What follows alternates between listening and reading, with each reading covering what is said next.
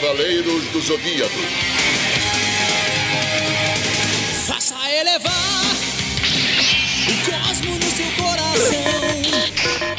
Todo mal. Cindy Nerd, Cultura Nerd, filmes, séries, videogames, tecnologia, música e os mais variados temas da atualidade. A Cultura Nerd agora na Rádio Web SPM.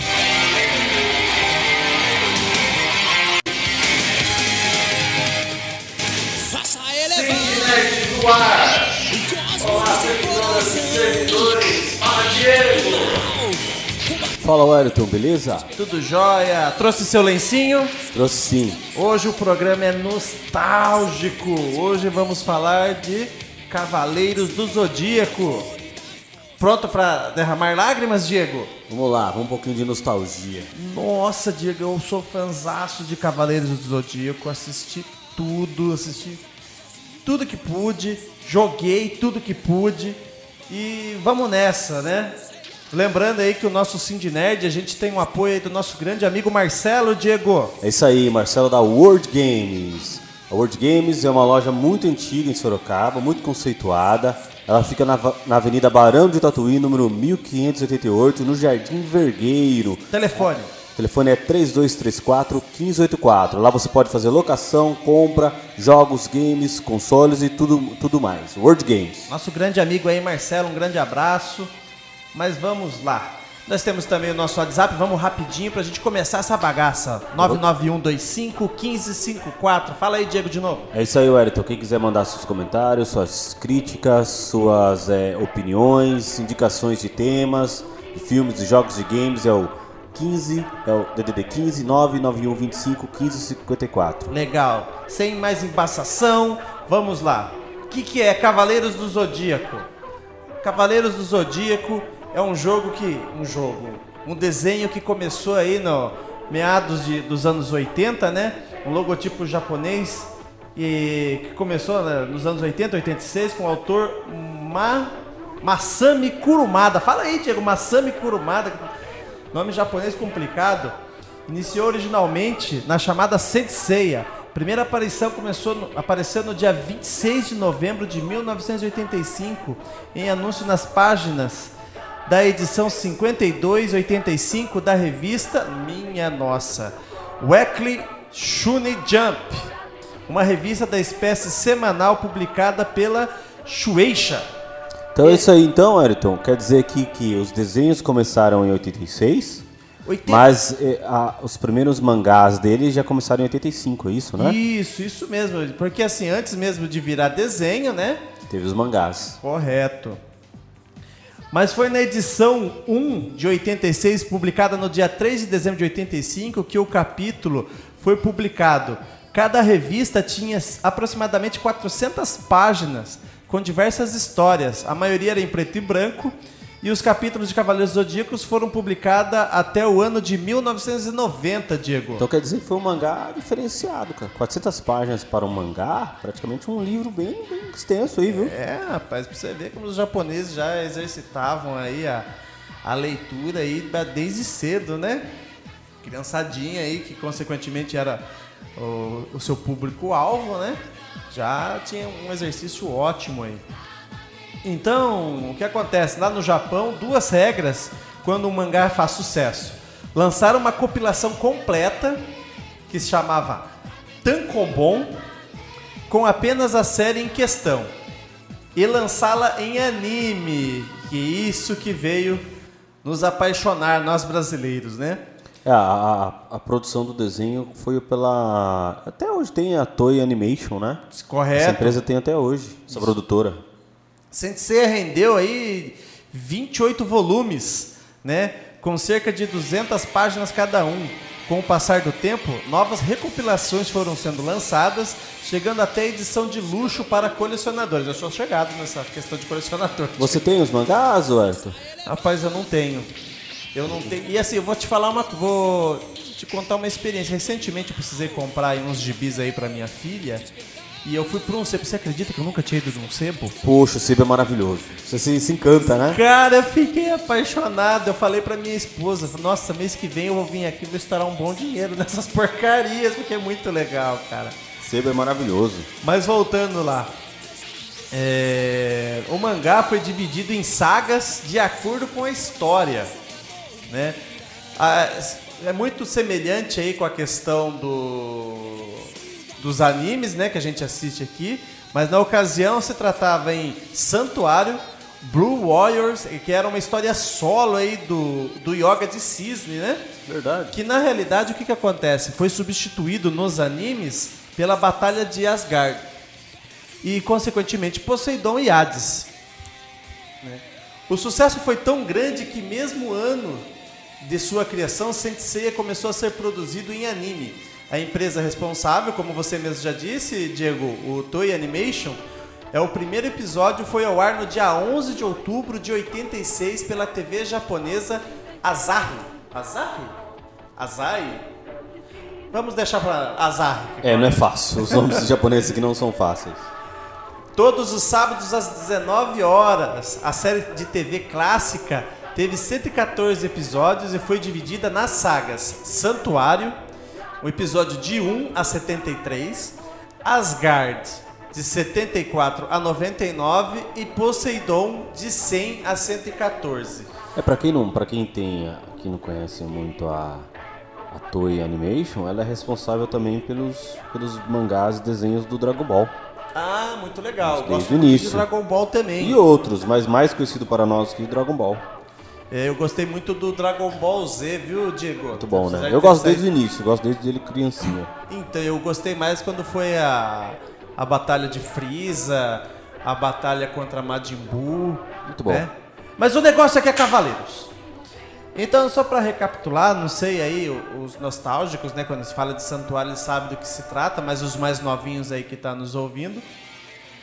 É, a, a Batalha do Santuário trata-se de quando o Santuário desconfiava da, de uma falsa Atena, que na realidade não era falsa, né?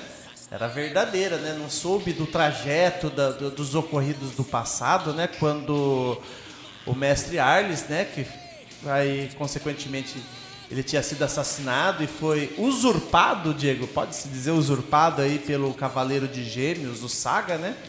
Ele foi lá e tomou a, a vaga de, de Arles e usurpou a vaga e tentou matar a, a bebê, que era a reencarnação da deusa Atena. Aí o Cavaleiro de Ouro de Sagitário, uma ocasião estava passando por ali, né, viu o ocorrido e salvou a deusa Atena e tirou, tirou ela do santuário. Muitos ocorridos e tudo mais. É, o mestre Arles começou a falar que a deusa Atena não fazia audiência com ninguém e tudo mais, e todos acreditavam que a deusa Atena estava ali no santuário. Ou Mas- seja, já tinha uns fake news nessa época, né? Sim. e, Política e fake news. e quem delegava ali as ordens aos cavaleiros do santuário era o mestre Arles em nome de Atena, de uma Atena que não estava ali, né? Enquanto a verdadeira Atena era, tra- era cuidada né, por um milionário japonês, né, o Mitsumasa Kido, Isso aí. isso aí, Mitsumasa Kido, que num passeio à Grécia achou ali um moribundo Aiorus, né, que estava com a armadura dele, a armadura de gêmeos, encaixotada, e o bebê, reencarnação de Saori Kido. E aí começa a saga e tudo mais. E assim, aquela luta entre será que é a deusa Atena? Será que ela está no santuário? Enfim.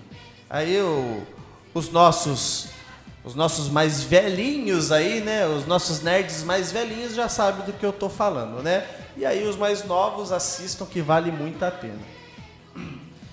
Aí, consequentemente, depois do santuário vem a batalha de Asgard. É uma batalha, eh, no meu ponto de vista, não foi ruim, porém, é meio fora de contexto.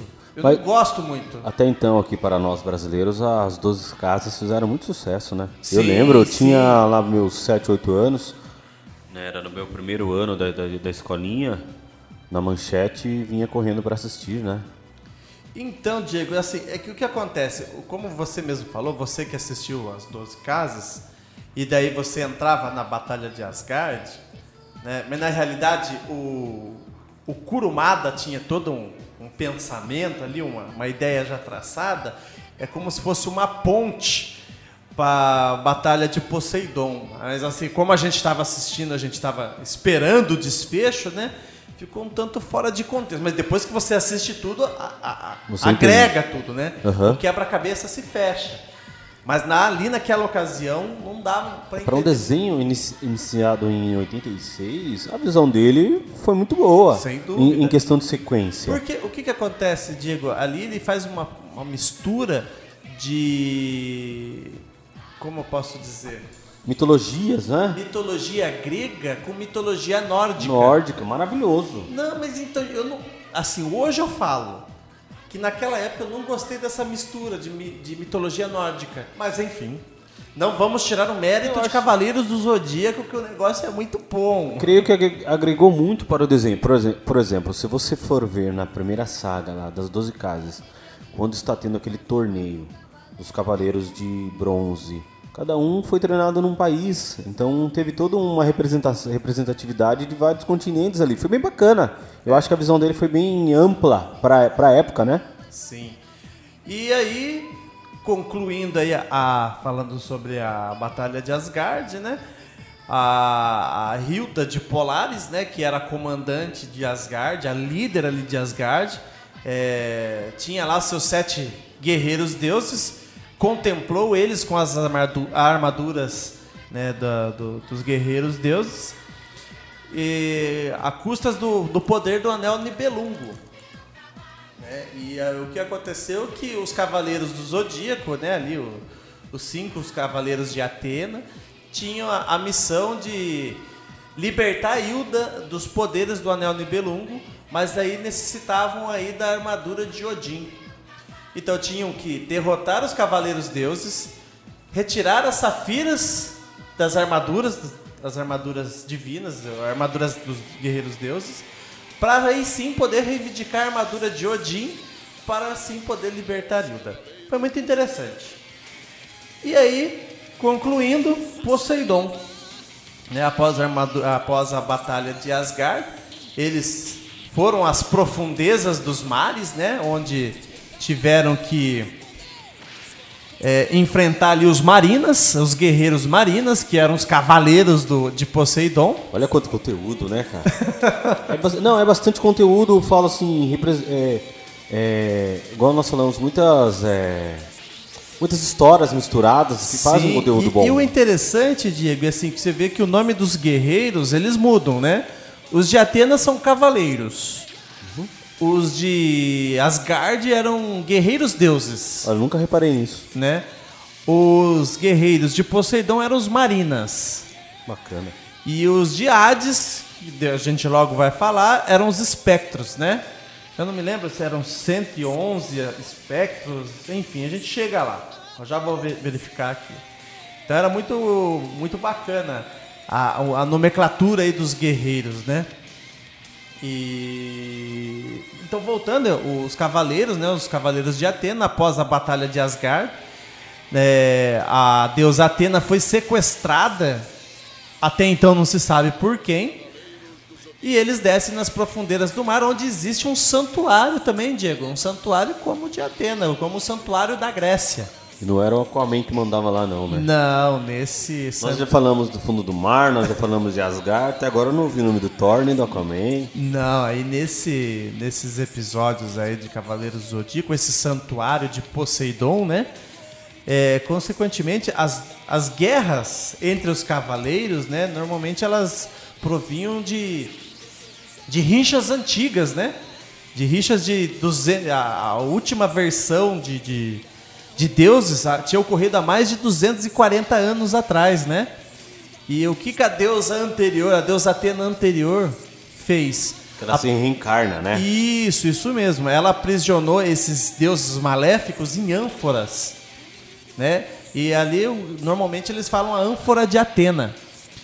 E o que, que aconteceu? A, a ânfora, que onde aprisionava o deus do mar, Poseidon, é, ela foi aberta, que logo a gente chega para dizer quem que abriu a ânfora de Atena que aprisionava o deus Poseidon, que fez que o espírito de Poseidon reencarnasse no, no corpo do pequeno Julian Solo, que logo que adolescente tomou ciência que era o deus do mar e aí começou a, a grande guerra, né?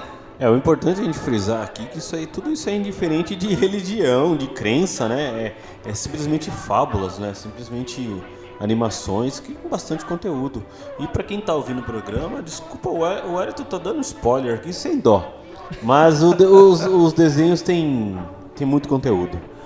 Não, Diego, não é spoiler não, cara. Aí é os nossos nerds de plantão aí, com certeza, com certeza acompanhou.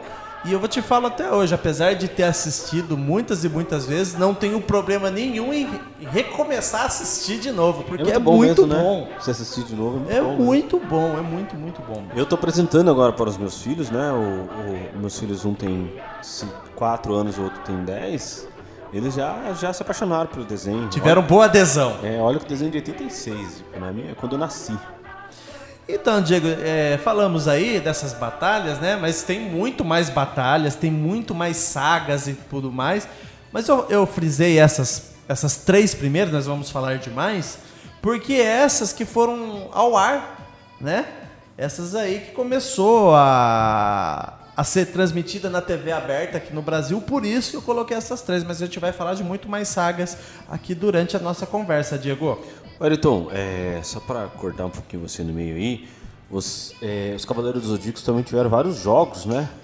Sim, sim, eu joguei tudo, né? A Eu Batalha do Santuário, né? Saiu pra PlayStation 3. Não, saiu pra PlayStation 2 anteriormente. Verdade, Saiu nós- alguns jogos pra PlayStation 2, Em minto. nossas pesquisas aqui tem mais de 10 jogos, cara. É, eu joguei alguma primeiros coisa videogames. PlayStation 2, mas aonde eu joguei muito mais, Diego, foi no PlayStation 3, né?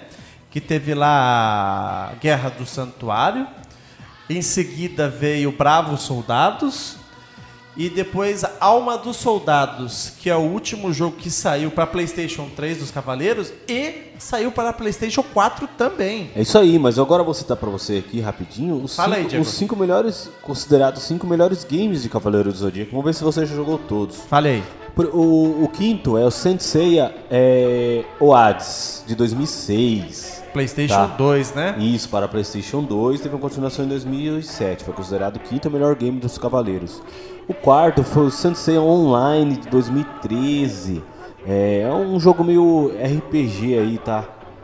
É, mas foi muito sucesso também. Não, não, eu joguei, joguei. Jogou? É a Batalha do Santuário, essa Isso. daí. É Porque assim, ela saiu em vers... Aqui no Brasil, ela tinha versões brasileiras, americanas e japonesas. Isso, e tanto que esse Sensei Online ele é um jogo para é multiplataforma, né? É, é- várias pessoas poderiam jogar ao mesmo tempo. Sim. O terceiro desses jogos é os, os Cavaleiros do Zodíaco, Alma dos Soldados, de 2015, que você acabou de citar. Bravos né? Soldados, não é? Não, esse é Alma dos Soldados. Porque né? o último que saiu foi o Alma dos Soldados. Esse de 2015, teve mais depois desse. É um Sim. jogo aí com umas lutas, lutas 3D, fez muito sucesso. Aí o Muito bom, segundo realmente. considerado é o Sanseiya Cosmo Fantasy. É um jogo de 2017, saiu para as várias plataformas também. Esse jogo ele abrange tanto os, os cavaleiros de- da saga Ômega de Sanseiya. E o, e o Ah, considerado não, então melhor eu não joguei não, Diego. até então, o melhor considerado é o, é o de 2019, que é o Senseiya Awakening. É o jogo mais novo dos Cavaleiros aí. Ele já caiu nas graças de fãs do mundo inteiro. Me passa aí, Diego. foi considerado até agora daí, o top cara. 1 desses jogos. Tá certo, Diego, muito legal. E eu preciso ir atrás desses jogos aí que eu não joguei. Vale muito a pena, viu? Os jogos são muito legais. Voltando às animações, aos mangás, um grande detalhe da produção do anime, da Toei Animation, foi obrigada a aumentar a história, inventando novos personagens, prolongando certas lutas e até mesmo criando nova saga. Tudo isso devido ao fato de que quando o anime começou a ser produzido, o mangá ainda não estava finalizado. O último episódio foi exibido no dia 1 de abril de 89, iniciando meses depois uma reprise completa. Antes de mais nada, Diego, só falando que todos esses dados que eu estou passando aqui são dados lá do Japão. Isso. Né? Nós aqui do Brasil ainda não conhecíamos. Nós estamos falando muitas 94. coisas aqui do nosso, nós estamos meio que atravessando, né? Mas esses dados que eu estou passando aqui, eles são dados japoneses. Já Isso. já eu chego nos dados que ocorreram aqui no Brasil e nos Estados Unidos, Diego. Isso aí, pra quem tá acompanhando, Cavaleiro dos Zodíacos, o desenho che- chegou aqui pra gente em 1994. Foi o, o, divisor, o, o o chefe de divisão da- do, de cinema da Manchete, o Eduardo Miranda, ele que colocou na programação da Manchete aí pra gente. Legal, Diego. Então vamos continuar com os dados aqui japoneses. O último episódio foi exibido no dia 1 de abril de 89, iniciando o mês depois reprise completa, como eu já tinha dito, né? O sucesso gerou na época também três curtas-metragens e um longa-metragem. Infelizmente, a saga de Hades, considerada por muitos fãs a melhor saga, eu também admiro muito, né? Gostei muito. Foi produzida em anime na época. Na ocasião, Kurumada teria tido problemas com a Toei Animation e não liberou a produção de Hades. Fãs do mundo inteiro ficaram decepcionados tentando realizar campanhas, mas sem sucesso, né? E isso porque ainda estava no Japão. Mas vamos lá. Em 2001, o desenhista francês Jérôme aqui, eu tenho um amigo francês, mas não me ensinou direito o francês, mas enfim, vamos lá. Produziu dois trailers da saga de Hades, baseado na história do mangá. O trailer foi exibido no evento de Toulon, na França, em 2001, e a Toei Animation estava lá para conferir. O sucesso foi inevitável e os trailers espalharam-se rapidamente pela internet. A Toei Animation nunca pronunciou oficialmente sobre o assunto, porém em novembro de 2002 ela finalmente lançou a OVA, Original Video Animation, episódio feito diretamente para vídeo DVD, não sendo exibido como um episódio de série de TV da saga de Hades. Todos pensavam que Jor- Jerome Akie fariam parte do staff, Porém, isso não aconteceu. Até hoje, ninguém sabe real a insuficiência que o francês teve sobre a Toei Animation. Mas para fãs, ele é considerado um herói. Aí, rapaz. Em 2002, a partir de 2002, o Japão redescobriu Senseiya para Hades. Inicialmente foram produzidos três ovas, 13 ovas, referentes a todas as fases do santuário. Em 2002, também surgiu um novo mangá, o episódio G. Nossa, Diego, eu não. Conheço não. Nossa, barbaridade, né? A gente vai pesquisando e vai vendo coisas. Quando a gente acha que sabe muito de Cavaleiros do Zodíaco, aparece mais detalhes ainda. Então ele conta com o roteiro de Kurumada, né? Mas o traço agora é de Mengumo Okada, né? O desenhista aí mudou.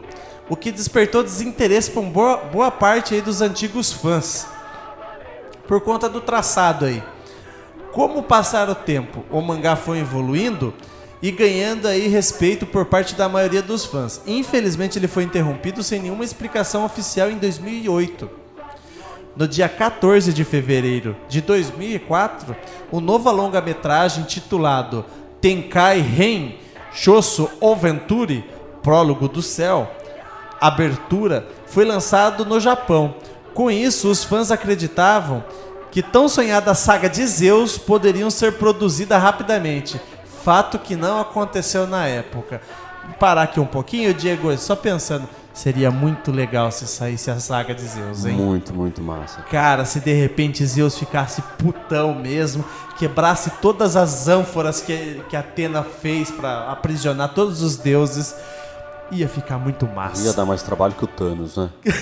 Nem fale. Como será que chamariam os guerreiros de Zeus? Não se existisse. Não faço ideia. Cara, isso é muito massa. Então vamos lá. No final de 2005, a Toei Animation começou a produzir a fase Inferno de Hades. Mas ela foi dividida em duas partes. A primeira em seis episódios e a segunda em mais seis episódios. Os primeiros seis foram lançados até fevereiro de 2006 e os seis finais foram lançados em fevereiro de 2007. Em 2006, Kurumada surpreendeu ao anunciar o lançamento de dois novos mangás. O The Lost Canvas, que eu tava falando pro Diego aqui fora do ar, é muito bom. Com os desenhos de Shiori Teshirogi. Bacana isso? Shiori Teshirogi, né?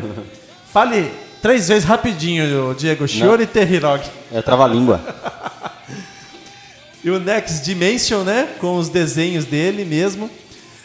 Só que dessa vez totalmente coloridos, sem esses sendo esse o início da sonhada saga do céu, né? A saga de Zeus.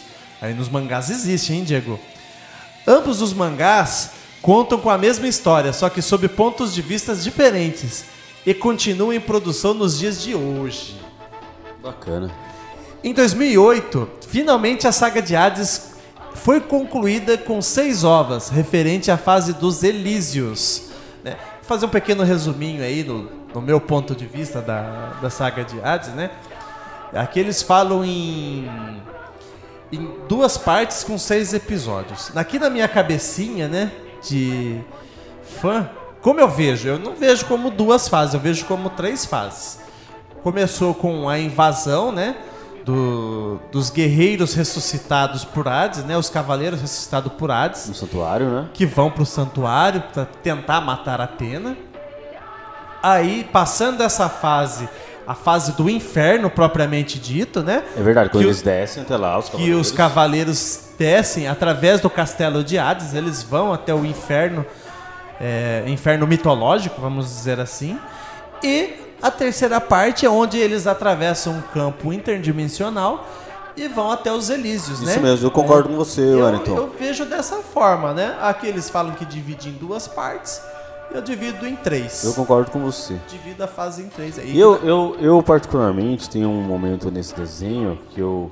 Primeira vez que eu assisti, já tava até com uma certa idade, né? Meus 20 e poucos anos eu assisti. Eu fiquei muito feliz quando o Douko luta contra o Xion? Xion. E ele sai, né, da, da- daquele casulinho dele de tantos anos. Daquele pano escuro, né? E aí ele tá ainda com seus 18 anos, né? 18 para 19 anos. Aparência de 18 Aparência, anos, né, 18 Diego? anos. Mas na realidade, naquela Mais. ocasião, e só pra estar atualizando os Tinha mais de nossos 200 e poucos anos. ouvintes, 243 anos. 243 anos. Mas assim, pra quem acompanhou os desenhos, sempre viu ele lá, um velhinho, pequenininho, taranã, taranã, aposentado, ele conseguiu se aposentar. Aí ele sai daquele, daquele casulinho Mas dele Diego lá. tem é uma história se- é tão grande por sensacional, detrás cara. daquele velhinho.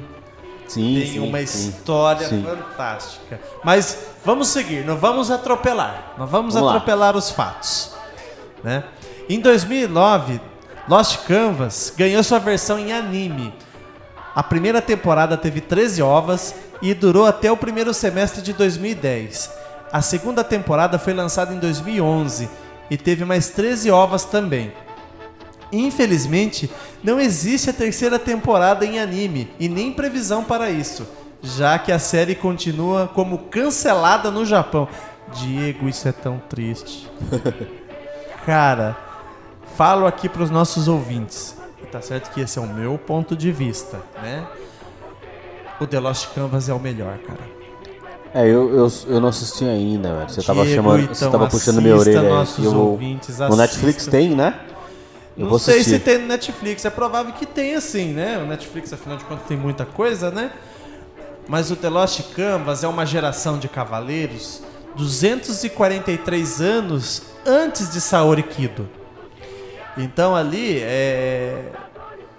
Poucos personagens são conhecidos pelo nome, mas as batalhas são fantásticas. Tem sim, tem no Netflix sim, The Lost Canvas de 2009. Então quem Tem sim. puder assista, quem puder assista que é muito legal. E ali nós vamos encontrar poucos conhecidos nesse The Lost Canvas, né? Só, pra, só um detalhe aí, esse o mangá do The Lost Canvas, ele, ele teve. ele vendeu 34 milhões de exemplares só no Japão.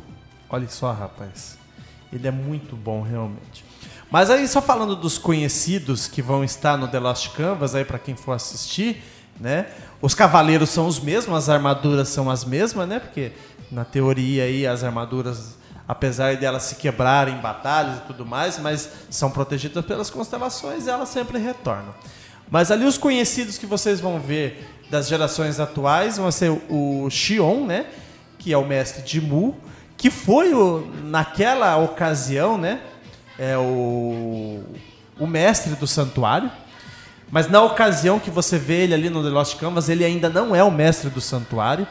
Mas ele tem as habilidades de Mu, semelhantes às de Mu, porque afinal de contas ele foi o mestre de Mu, o Xion. Né? O Doku, ainda no, no seu auge dos seus 18 anos, Cavaleiro de Libra, né? E quem não sabe quem é o Doku, no- na, na atual versão aí é o mestre, mestre ancião, né? O mestre de Shiryu, que repousa nos cinco picos antigos da China. Né? Esses aí são os cavaleiros conhecidos. Os deuses Hipnos, Thanatos e o Hades, né? Que são a- as mesmas coisas, a mesma... Você sabe que a Netflix, Mesmas é, figuras. ano passado, 2018, 2019, lanç- eles fizeram, né, junto com a Toei Animation, mais uma saga, que é a Os Cavaleiros do Zodíaco Sanseiya. Você já assistiu? Tem duas temporadas na Netflix, em 2018 Ah, e 2019. Eu, eu vi, eu vi. E eu assisti, Diego. Quando você falou do Lost Canvas, eu confundi com esse. Não. É ele é um pouquinho mais 3D, ele é uma nova história. É. É, sei, os Cavaleiros Zodíacos estão de volta para proteger a reencarnação da deusa, da deusa Atena. Mas uma obscura profecia paira sobre todos eles. E tá fazendo sucesso na Netflix até. Acho que a, a galerinha mais nova aí tá, tá começando a curtir. Eu respeito, Diego. Eu respeito, não vou falar que é ruim. Eu vou estar sendo injusto, porque Cavaleiros tem uma grande história. Porém, ali, levando em consideração os antigos, ele deixa a desejar em alguns pontos. É, eles mudam o sexo do Shun, né? O Shun é um cavaleiro de ouro que defende a constelação de Andrômeda. É, nas- em todas as versões, o Shun é homem. Nessa versão nova, nessa versão recente, eles fizeram uma moça, né? Nada contra, mas mudaram. Nada né? contra, mas Quem é mais- mudaram. Então, Quem é mais fiel aos quadrinhos, não, o povo não gostou muito não. olha só. Nossa, Diego, nós vamos ter muito assunto aqui, rapaz. Nós vamos ter muito assunto. Porque na perante o santuário, as Amazonas, né? Existem Amazonas, né? Mas para ela poder se diferenciar dos outros cavaleiros, elas, elas têm que fazer a ocultação da face, Diego. As Amazonas, elas usam máscaras, né? Para fazer essa diferenciação aí dos cavaleiros. Era uma regra aí feita por Atena, né? enfim. E o que que acontece? Nessa nova versão que você tá me falando, o Shun, a Shun, né? A Shun Ela virou. virou uma Amazona, mas daí já não segue esse repertório aí da máscara, né? É irmã de Ikki, enfim, é, respeito, mas assim, eu não gosto. Ele não foi, não, esse- essa troca não foi muito bem recepcionada pelos fãs mais antigos, né? Isso. Mas beleza, né? Não, não vamos desmerecer também. Não vamos desmerecer, porque afinal de contas, Cavaleiros aí tem muita coisa a proporcionar, né? Então, Diego, vamos concluir aqui a fase de Cavaleiros do, do Zodíaco falando aí na, no Japão, né? No começo de 2012, nós tivemos o lançamento da série Ômega, né? Voltada para um público mais infantil, em uma tentativa de renovar o público da série. Foram duas temporadas, totalizando 97 episódios. Assisti os 97 episódios, Diego. Caramba, cara. E viu, e não é infantil como eles estão falando aqui, né? Não vou falar que uma criança não possa assistir, mas assim, o trata-se de um enredo um tanto complexo e tudo mais, de- requer Tanto- aí uma certa atenção. Tanto que quando veio para o Brasil em 94, t- t- tentaram introduzir ele na, na grade brasileira, a Rede Globo não aceitou, baseado nos, nos 15 primeiros minutos que eles assistiram. Eles acharam muito sangue, uma história pesada para a, a, a grade é, infantil. Sim. A Manchete foi a última, foi a última tentativa deles aí de inserirem, né? A Manchete passava por uma reestruturação. Também, também torceram o nariz no começo, mas aí o Eduardo Miranda, chefe de divisão de cinema da Manchete, quis assistir mais episódios, aí ele entendeu o contexto melhor. Que não era só apenas sangue e violência, tinha todo um, esse, todo um conteúdo muito bom. Legal, Diego. Ah, só para dar uma, uma pincelada em ômega aí, trata-se aí de anos depois, né, de todas essas guerras, né, que, que houve contra o santuário, Poseidon, Hades, né, é, a quem não se lembra, ou aí o nosso ouvinte que nunca assistiu, existia o discípulo de Mu, você lembra, Diego, do discípulo de Mu? O menininho lá. O Kiki? Kiki, uhum. O Kiki era um garotinho, né? Devia ter lá seus, Tinha seus duas mar- 10 anos. duas marquinhas na testa. Enfim, né? Aí, anos depois de todas essas batalhas, o Kiki tornou-se o Cavaleiro de Ouro de Ares. Olha que bacana. Cara, eu para, queria saber o que aconteceu com o Mu. Será que o Mu morreu? Para de soltar esse spoiler, pelo amor de Deus. mano. Mas enfim. Você tá acabando com a minha Você infância. sabe que Mu era da região do, da, da- do Oriente ali também, né? Não posso precisar. De uma região que chamava Jamiel. Sim. Né? Era uma região complicada de se chegar numa ocasião aí do- dos cavaleiros aí o o Shiryu de dragão teve que ir até Jamiel para levar as armaduras tanto de dragão quanto de Pegasus, né? Que durante a, a batalha da como é que chamava a batalha mesmo? A de a Guerra Galáctica. Sim. Durante a Guerra Galáctica, o Shiryu e o, e o Seiya se empolgaram e acabou com as armaduras. E aí precisou de uma reforminha, né? E aí o Shiryu foi pra Jamiel procurar Mu pra estar fazendo a reforma. A arte que ele veio aprender do Xion e, consequentemente, passou para o Kiki. Né? Então, em, em Ômega, o Kiki já se- é um rapaz, né? É um rapaz que é o atual cavaleiro de de Ares, né? O Seiya já se trata de um senhor, um homem já bem formado, né? Porque na- na- nas aventuras, nas guerras aqui, ele trata-se de um adolescente. É, no, Daí, no, Santa- no Cavaleiro das Suas Casas, eles são adolescentes. né? sim, tem lá em laços- torno de 13, 14 Isso, anos, isso, enfim. Isso mesmo. E todas essas Aparenta ser mais batalhas aí, velho, mas são bem novinhos. Eles são menores, viu? Então, são menores.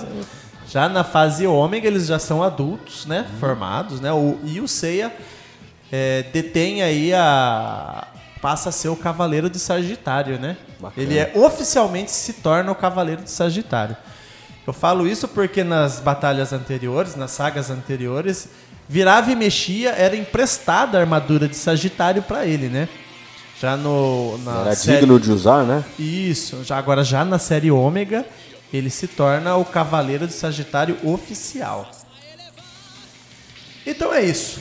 É, concluindo a fase japonesa, agora é concluindo mesmo, Diego. O último anime produzido, muito bom, né? Foi a Alma de Ouro, Soul of Gold, em 2015.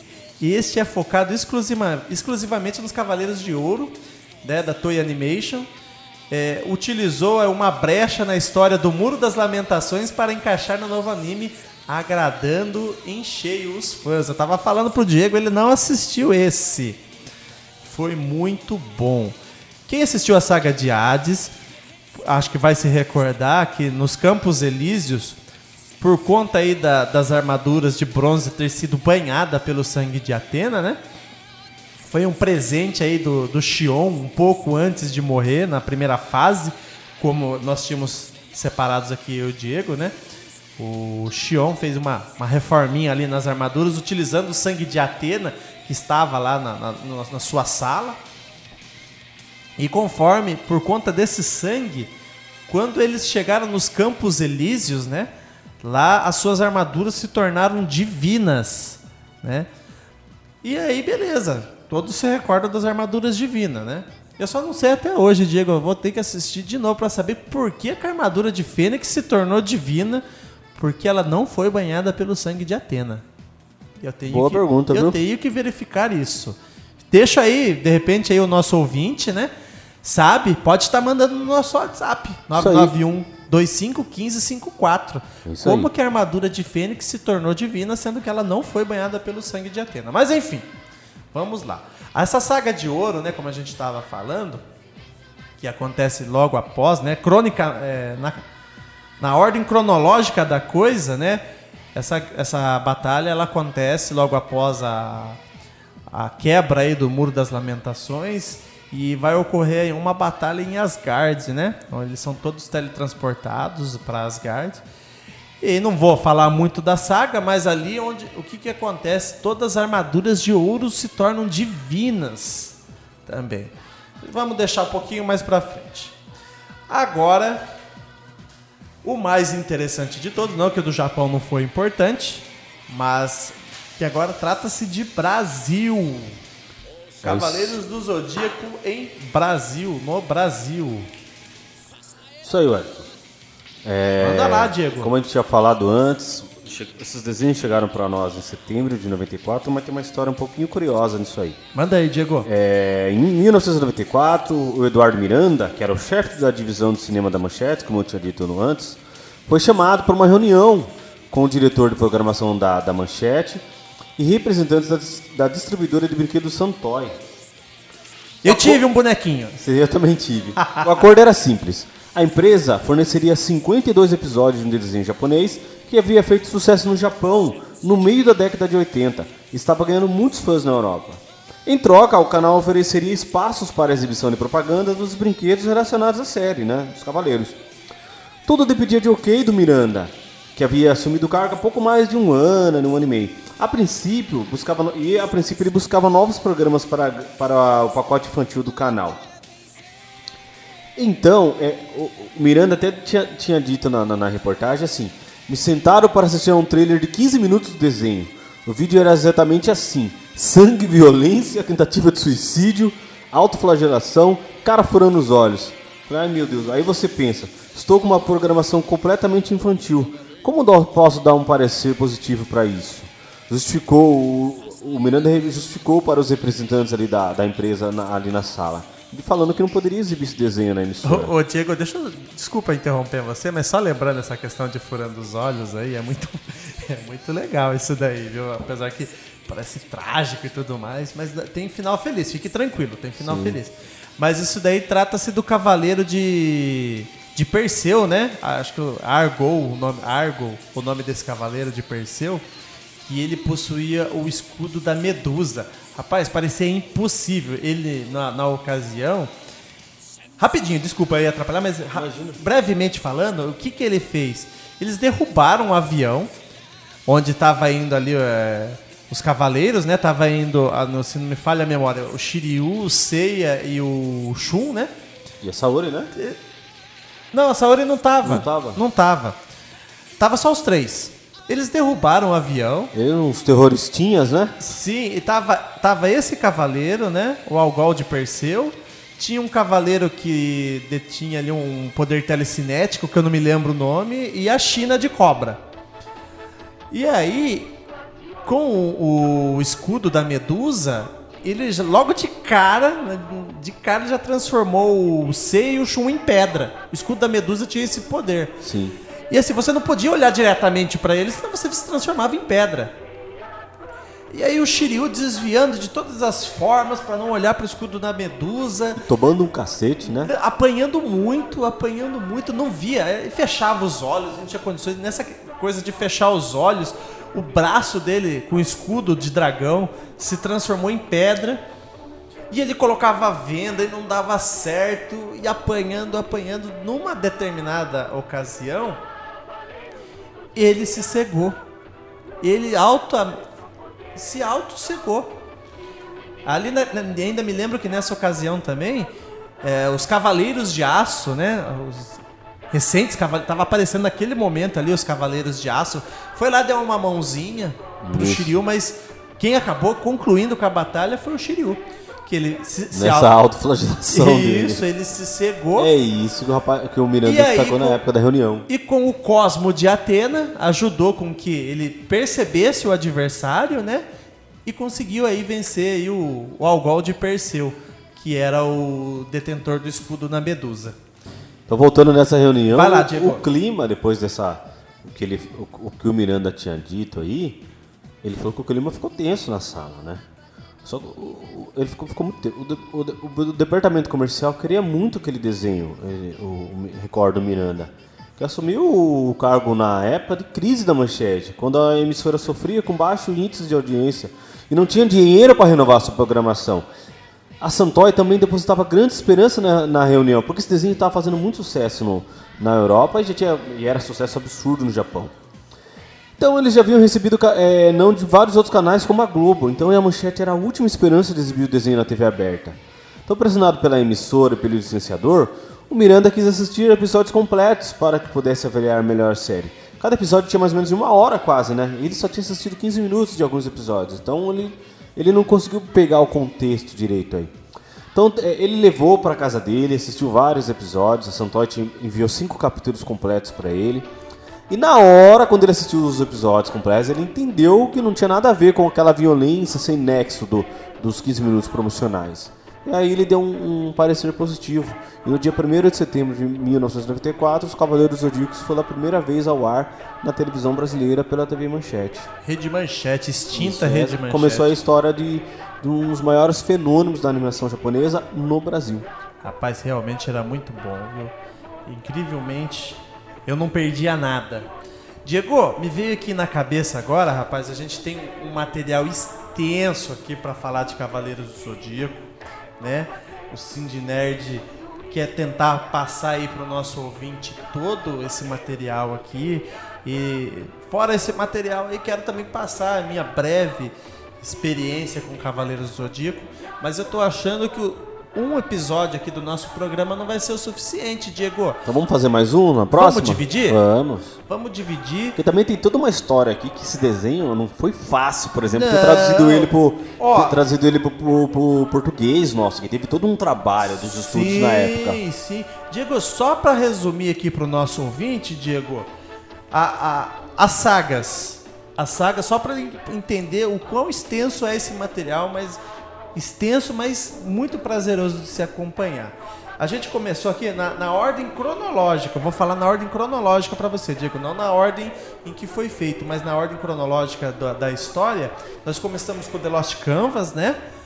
e consequentemente passa para a Guerra Galáctica, depois vem a Batalha das Doze Casas, Batalha de Asgard, Batalha de Poseidon, a saga de Hades, né? A saga de Hades do Inferno, os Campos Elíseos, como a gente já tinha dito. Depois vem a saga de Soul of Gold, Senseiya Ômega e depois Senseiya Sa é, Na, verdade, se trata-se de um, um mangá que, consequentemente, emendou aí a história. Então, é muito assunto. E assim, tem pontos de vistas japoneses, ponto de vista. Porque afinal de contas a gente tem que respeitar que foi eles os criadores, né? Sim. pontos de vista japoneses, os nossos pontos de vista como brasileiros, os norte-americanos, que também foi um, um grande consumidor aí. E então, vamos fazer então essa divisão aí, Diego? Vamos, Vamos falar sim. mais no próximo programa? Vamos de- sim que rendeu, foi muito bom, rendeu muito, vamos para o próximo. Isso mesmo. Então, antes de mais nada aí, é, só falando aí do nosso apoiador, do nosso amigo que está sempre com a gente aí, a World Games, né? né? O Marcelo, que é o proprietário da World Games, que está situado na Barão de Tatuí, 1588 no Vergueiro, né? 3234 1584 é o telefone da World Games. É, tem o site também, www.worldgamesorocaba.com.br. Ele está em todas as redes sociais, Facebook, Instagram, por exemplo. Legal. E para conversar com a gente aqui é o WhatsApp 991 25 1554. Além das nossas redes sociais, nosso Facebook, nosso Instagram, nosso site, estamos aí esperando a, a E a como é que faz pra todos. ouvir, Diego? Cindy Nerd? Aí que tá bacana, cara. Quem- que- esse programa, pra quem tá ouvindo aqui agora ao vivo na nossa rádio, mas precisou dar um pausa, precisou sair, perdeu alguns minutos, precisou ir no banheiro, precisou esquentar uma pipoquinha no micro-ondas. Você pode acompanhar os programas completos depois nas principais plataformas de streaming de áudio, por exemplo, no Spotify, no Google Podcast, no Apple Podcast e inclusive no nosso site. Depois terminando aqui o programa, uma horinha depois já está disponível no nosso site. Você pode ouvir a hora que você quiser, aonde você estiver. Bacana, Diego. Vou deixando meu grande abraço aqui pro nosso ouvinte. Tchau. Até mais, tchau, tchau. Este é o Cindy Nerd, onde a cultura nerd se encontra.